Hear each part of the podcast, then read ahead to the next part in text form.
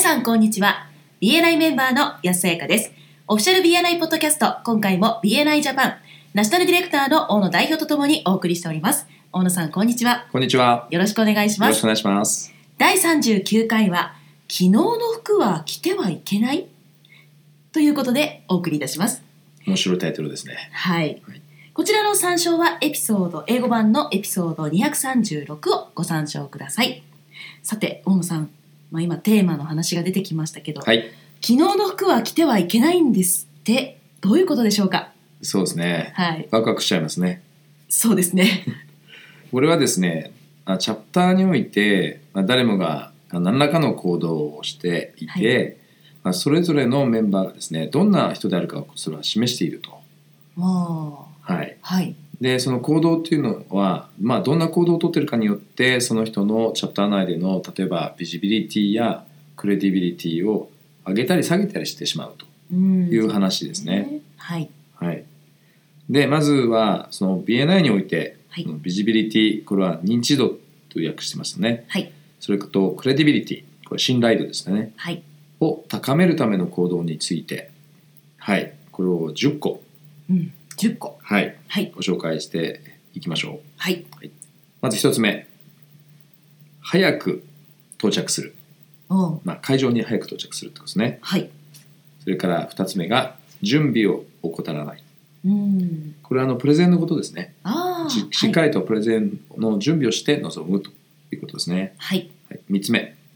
ふさわしい身だしなみをする、うんはい、4つ目が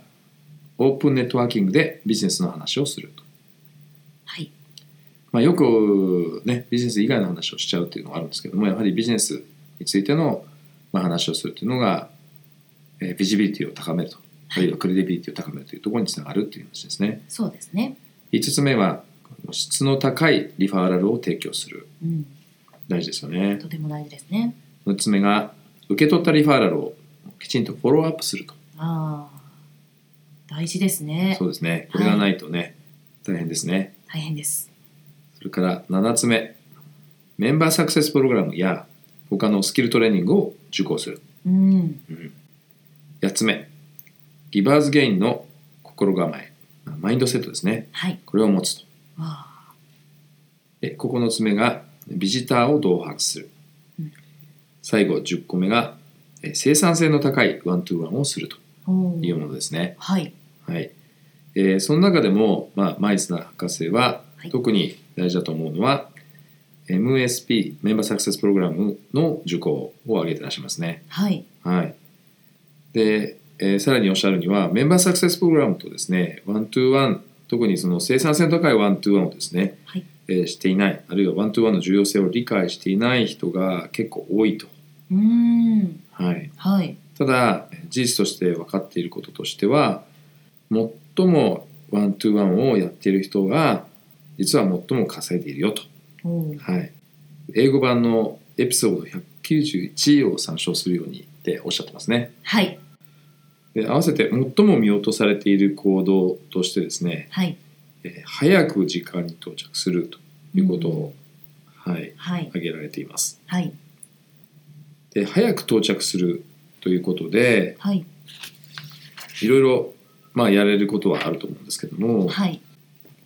えー例えばあのリーダーシップチームとかはいえーそしてサポートチームのミーティングの準備をですねはい手伝ったりとかはいでメンバーとかですねビジターがあのこれは到着するのを温かく迎えるああ暖かとくいうことが大切ですよね。はいそういった行動が、まあ、チャプターを気にかけているという証だというふうに言ってますよね。はいはい、この実はその気にかけているっていうことの大切さははい実は BNI のですね伝統と言われているのが6つあるんですけどもはいその中にやはりあるんですね。はい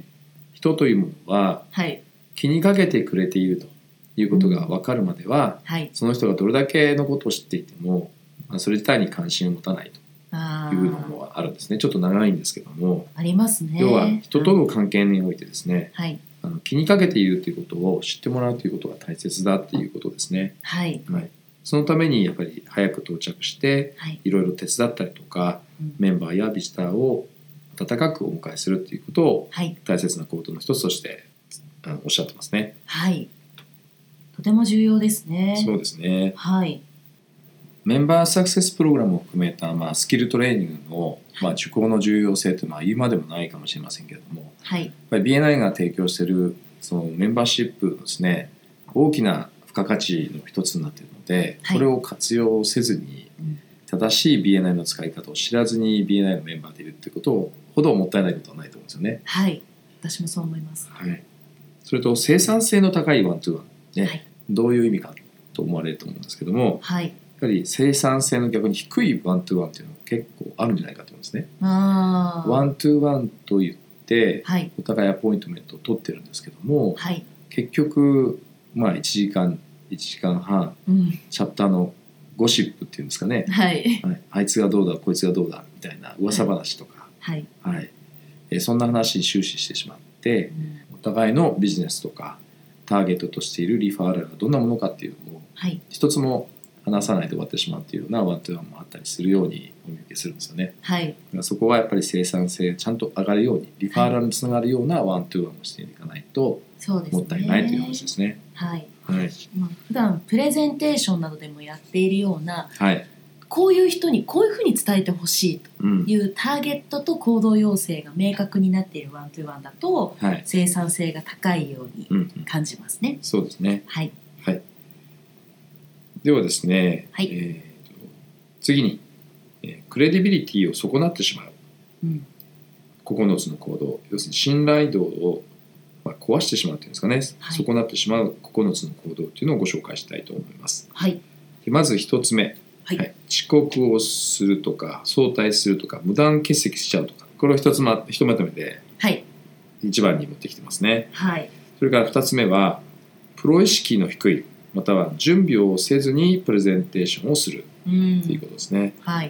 これも残念ながらやっぱりね多くのチャプターで何かのメンバーの方がはい。これは準備してきてないなってすぐに分かってしまうようなねはい。その場を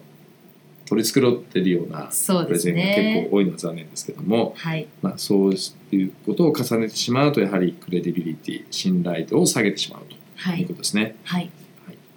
で3つ目がこれがあのタイトルになってます「昨日の服を着てい く」はい、昨日の服を着ていくって、はい、どういう意味でしょうかね。どうなんでしょうね。まあ、あの適切な身だしなみ、はい。まあ、ふさわしい身だしなみをするということを、まあ、対極的にというかはい。あの入れてるんだと思うんですけどもやっはい。ぱり大事なお客さんのところに行くのに、はい。まあ、昨日の服着てたりしないわけですよねまあそうですね。はい。はい。なのでふさわしい服装をですねきちっと身だしなみを整えて、はい。えーミーティングにも参加するはい。大切なクライアントベストクライアントに接するのと同じようにチャプターのメンバーと接していくということが大切だと思いますね。はい。 4つ目、えーオープンネットワーキング中ですね、えーまあ、あれこれ不平や不満をですねおーえ言うなんていうのがありますけれどもはい。これもおそらくそのオープンネットワーキング中に、まあ、ビジネスの話をするということの反対裏返しっていうことですよね。そうですね。割とそのゴシップだったりとか、まあ、文句だったりとか他のメンバーに対するはい。我々もしかしたら BNI のディレクターに対する文句だったりするかもしれませんね。なあ。はい。はいもったいないまあ、ですそうねいった時間を、まあ、無駄に過ごさないようにということですね。はい。 5つ目がですね質の高いリファーラルではなくてはい。リードを提供してしまうことで、まあ、リファーラルパートナーの時間を無駄にしてしまうっていうふうに挙げられています。はい。これリードについてちょっとあの改めて確認しておきたいんですけども、はいリードというのは、まあ、リファーラルにはなっていないその前段階の、えー例えば売り上げにつながるかもしれない手がかりとか足がかりっていう意味なんですね。はい。それをまあ英語でよくリードと言います。リファーラルとは明確に区別されていまして、はいまあ、リファーラルの定義は皆さんねメンバー作成プログラムでもうお重々ご承知いただいていると思うんですけども、はい。まあ、ニーズがあって、まあ、聞く用意があるということで、はい。まあ、その前段階ですねまだそこまで行ってない、えー手がかり足がかりをリードというふうに言います。なので、えーミーティングというかチャプターの中でそういったものをリファーラルと称してリードを提供してしまうとやはり信頼関係を損なってしまうというふうにですね。うん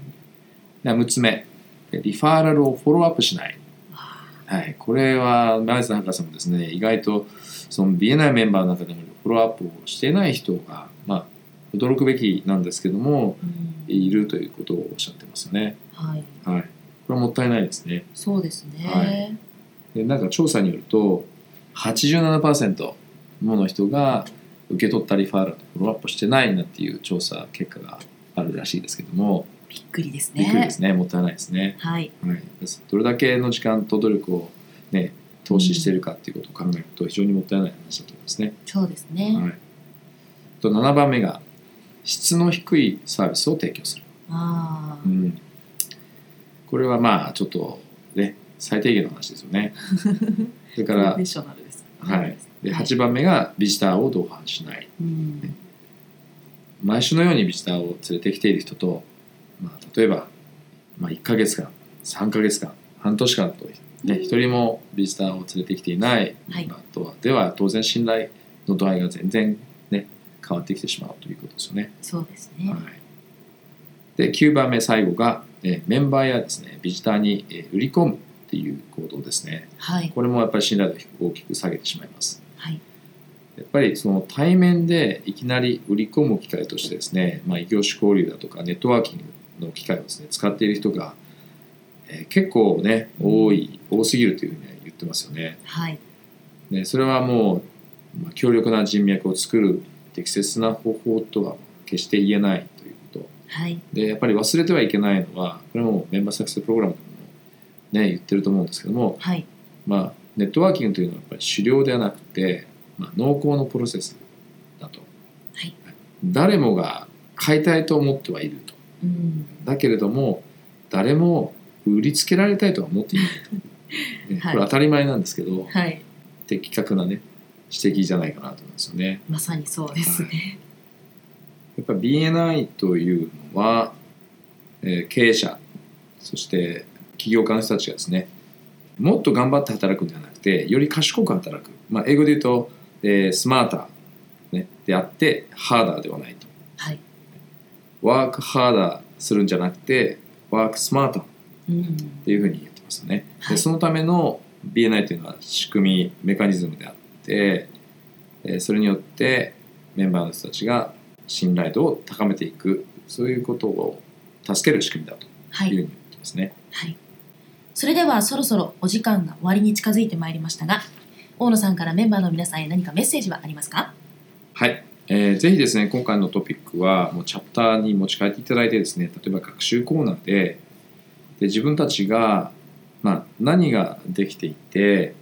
えーどんなことを改善していかなくちゃいけないのかっていうことをですね意見をちょっと交わしていただきたいと思うんですね。はい、でそれによって自分たちの信頼度を上げていくというか下げないためにはどうしたらいいかということをですね、はいあの認識を共有していただけると強いチャプターになっていくんじゃないかなというふうに思います。はい、確かに私もぜひ持ち帰って共有してみたいと思います。そうですね。はい、はい、ありがとうございましたあり。がとうございました。